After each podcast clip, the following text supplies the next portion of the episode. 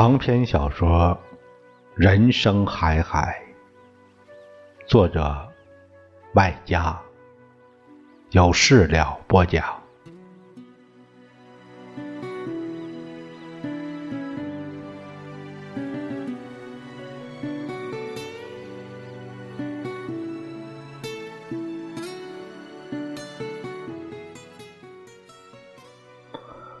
从我们村儿。往山里走十几里，是一个叫秦屋的小村庄。我大姑就嫁到那个村庄里。从秦屋再往山里走十几里，是一个叫洛村的大村庄。我三姑就在那儿。每年春节。我都要跟爷爷去几个姑姑家拜年。三姑家是我最不爱去的，因为太远，不爱去也得去，这是礼数。去多了，我对这些村庄都有些了解。比如洛村，为什么叫洛村呢？是村里人姓骆的多吗？不是，骆村和骆驼有关，意思这地方缺水，村里人像骆驼一样，要四处寻水吃。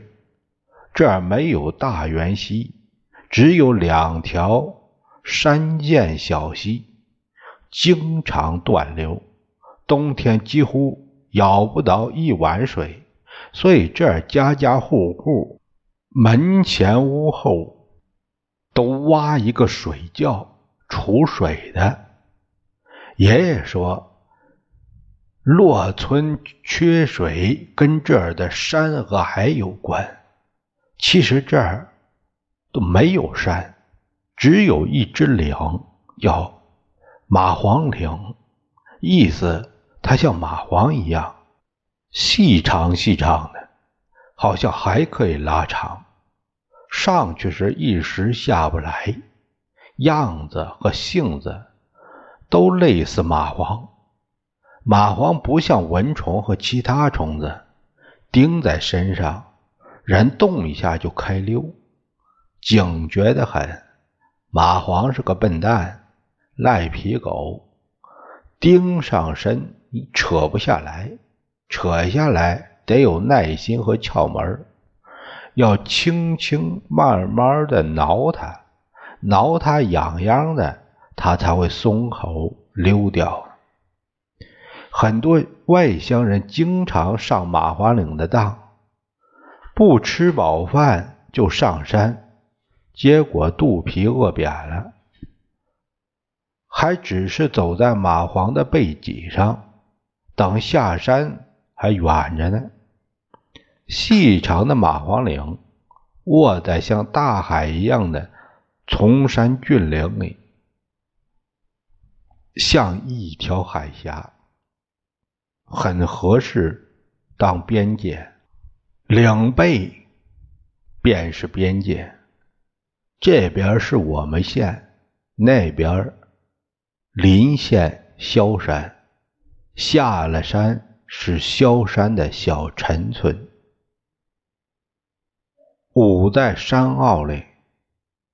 走出山坳是大陈村，那儿已经是杭家湖平原散落的一个角。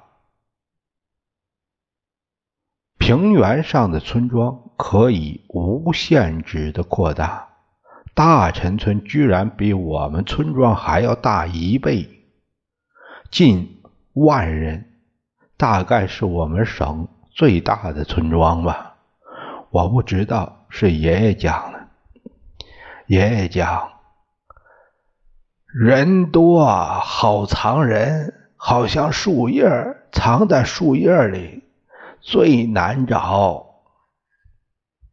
上校。聪明绝顶，怎么可能不懂这个道理呢？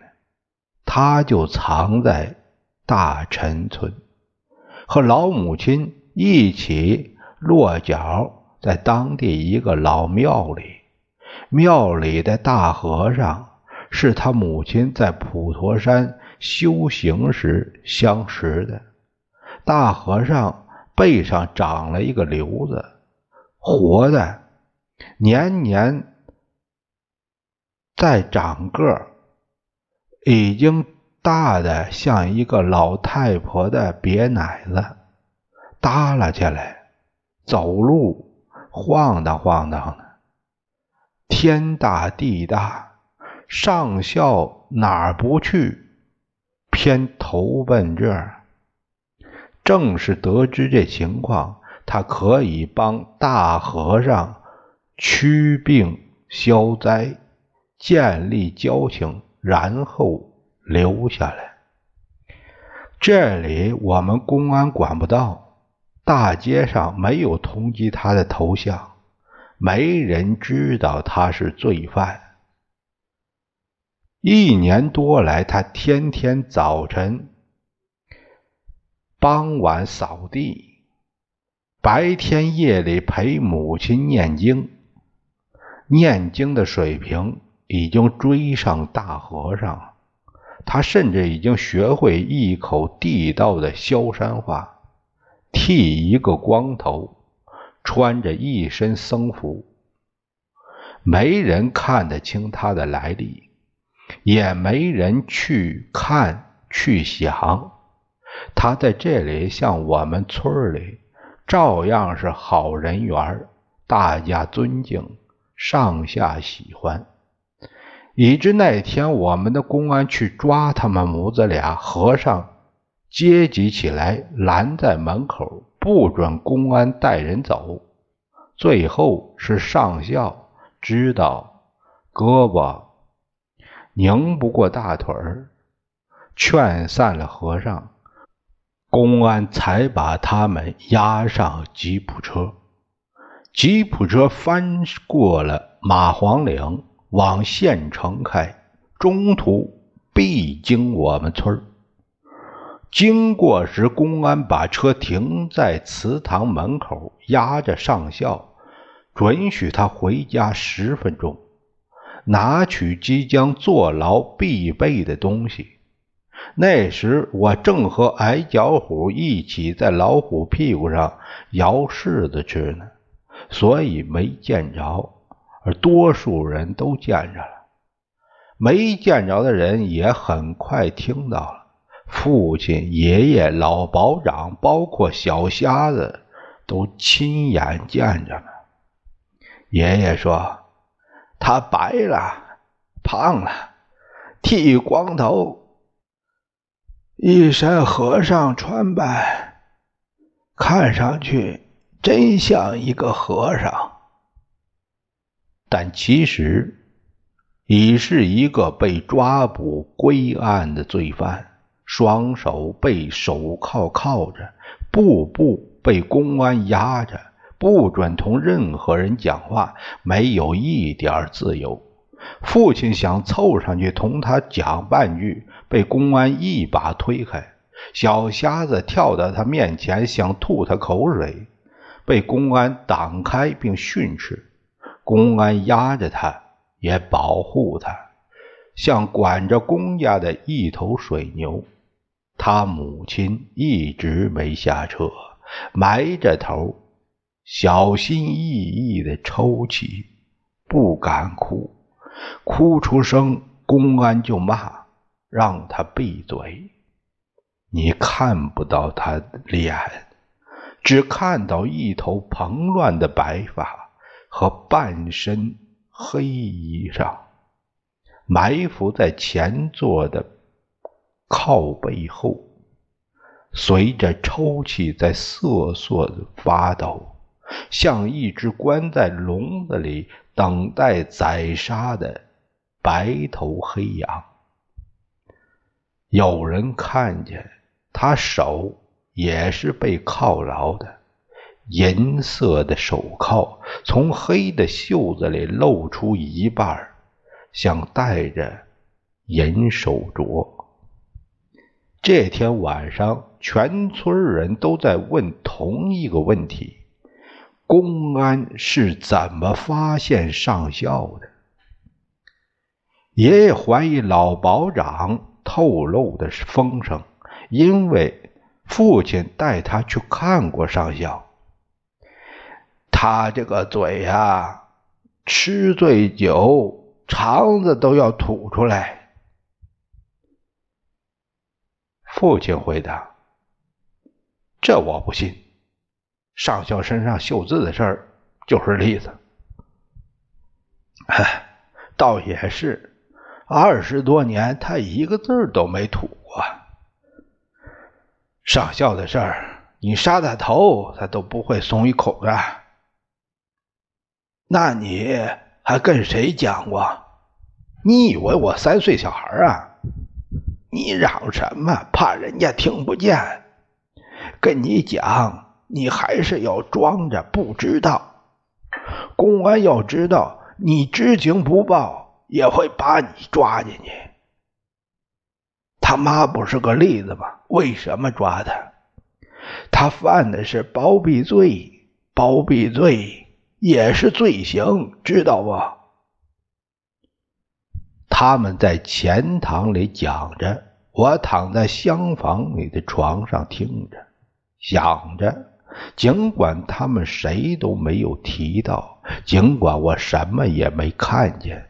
但我脑海里总浮现一个情景：村里人成群结队从弄堂出来，聚在祠堂门口，把吉普车团团围住，等着上校回来。车上等上校回来时，大家的目光都没看他脸，而是盯着他的小肚皮，希望用目光。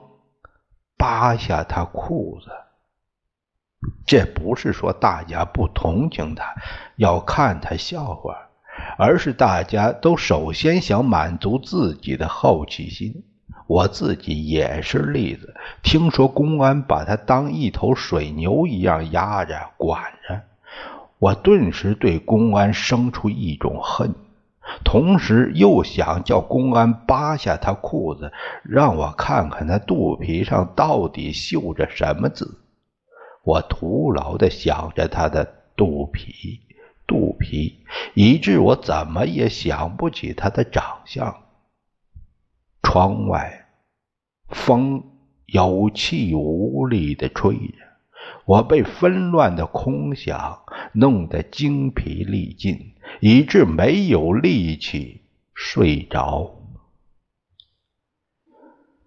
上校的聪明体现在四四面面。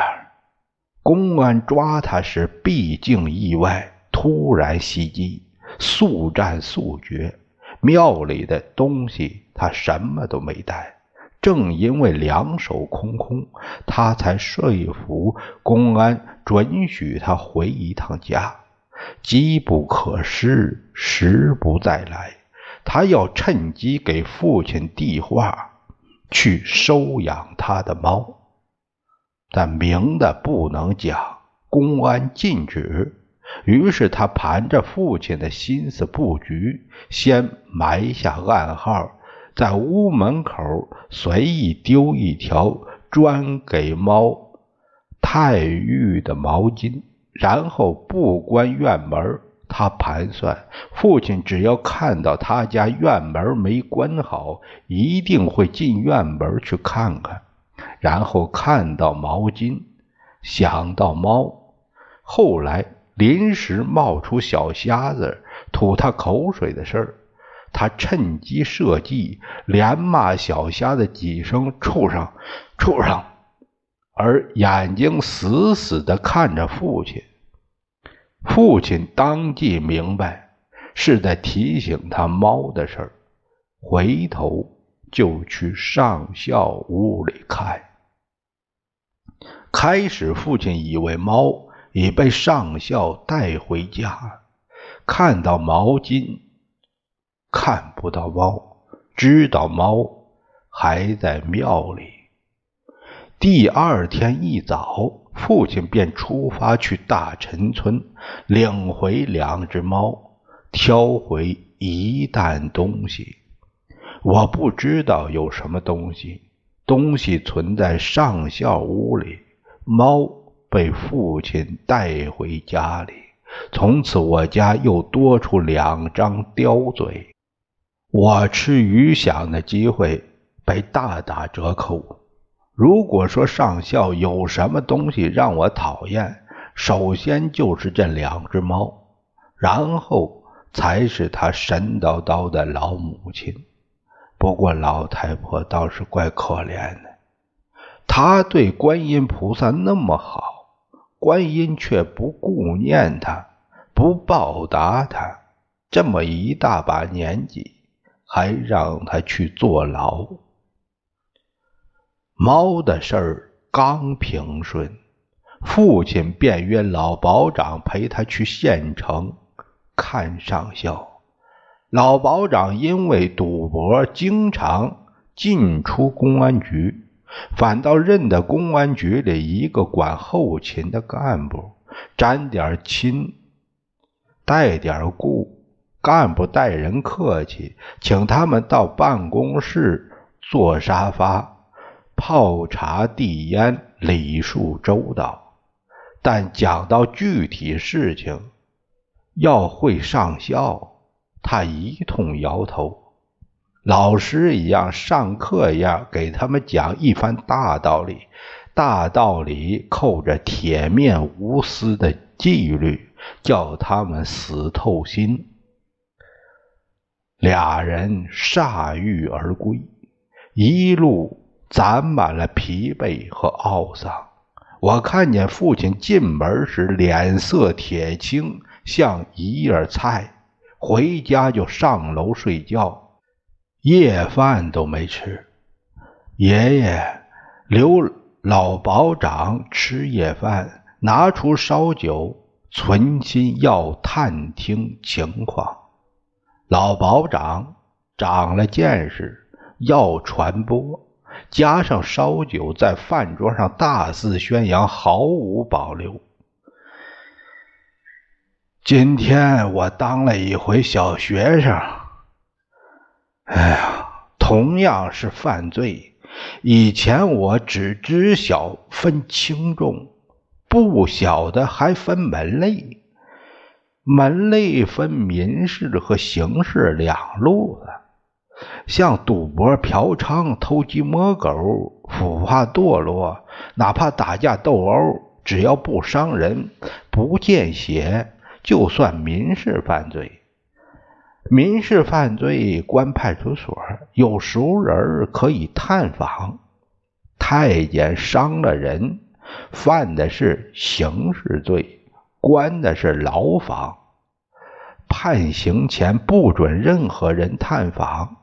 加上他伤的人是红卫兵，加上潜逃一年多，哎，加上从前历史问题，罪行一级一级的加，太监被列为重犯名单，保不准都要判死刑啊！爷爷不是无知识的。家有家规，国有国法，商归商，命归命，一条条数出来，跟老保长摆事实、讲道理，认定上校不是死罪。老保长讲，现在是造反派当道，保不准的。爷爷说：“死罪必须死人，这是国家保证的。”老保长说：“你又不代表国家，你保证个屁！”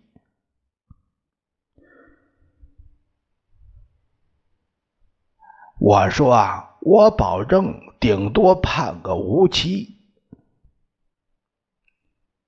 无期呀。”无期还不如死呢。哎呀，好死不如赖活着。哎，那监狱哪个叫活？哪能叫活？那叫活受罪。人生无常，苦有常，做人就是活受罪。你像我吧，有烟抽，有酒吃，快的像活神仙一样。两个人，一人一路，话赶话，路岔路，最后不知道岔哪去了。这是老人容易犯的错误。年轻人容易心碎，老人容易嘴碎。父亲哪受得他们嘴碎呀？还快乐如神仙呢！气得他跳下床，探出窗，往楼下扔鞋子，骂娘。老保长自知理亏，连扇自己两个。巴掌把酒泼在地上，灰溜溜的走掉了。我看父亲气急败坏的样子，看到的是他碎掉的心。父亲本是闷葫芦一个，心思重，嘴巴紧，从此变得更闷了，几乎不跟人言语，只跟猫讲话。每次看到。他跟猫讲话，我心里总是心酸唧唧的，想他是不是心也碎掉了。一天下午，我放学回家，老远看到祠堂门口聚一堆人，看什么？肯定是大字报。谁写的大字报呢？我马上想到了小瞎子。他会写什么？一定又是关于上校击奸什么的。他不可能不知道爷爷在反击他，他也不可能甘心认输。现在上校被抓捕归案，时机大好，趁热打铁，痛打落水狗。这么想着，我就往前。那边走，我不想自讨没趣儿。虽然我敢肯定他在胡说八道，但大多数人都爱听他胡说八道，不爱听真话。谁说的？老师说的。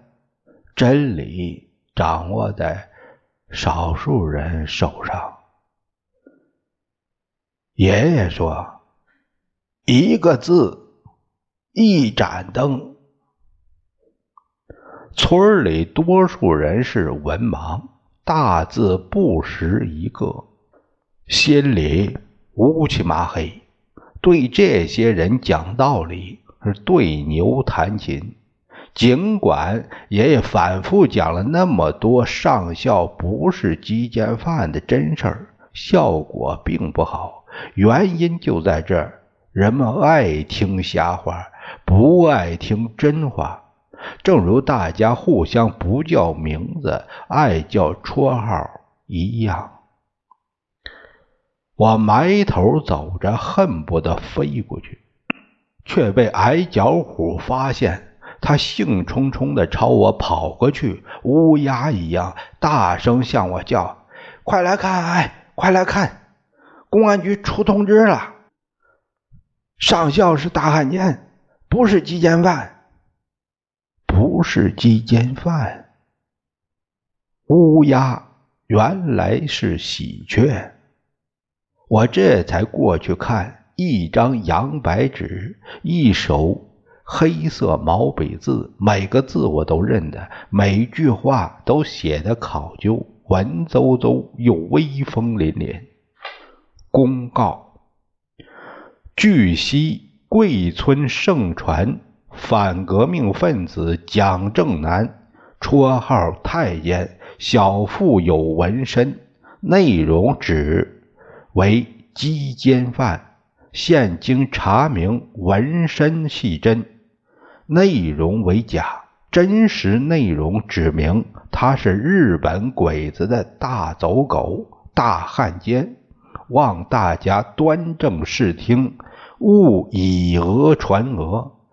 将一个罪大恶极的大汉奸当做一个笑柄，丧失无产阶级革命斗志，特此公告：伟大领袖毛主席万岁！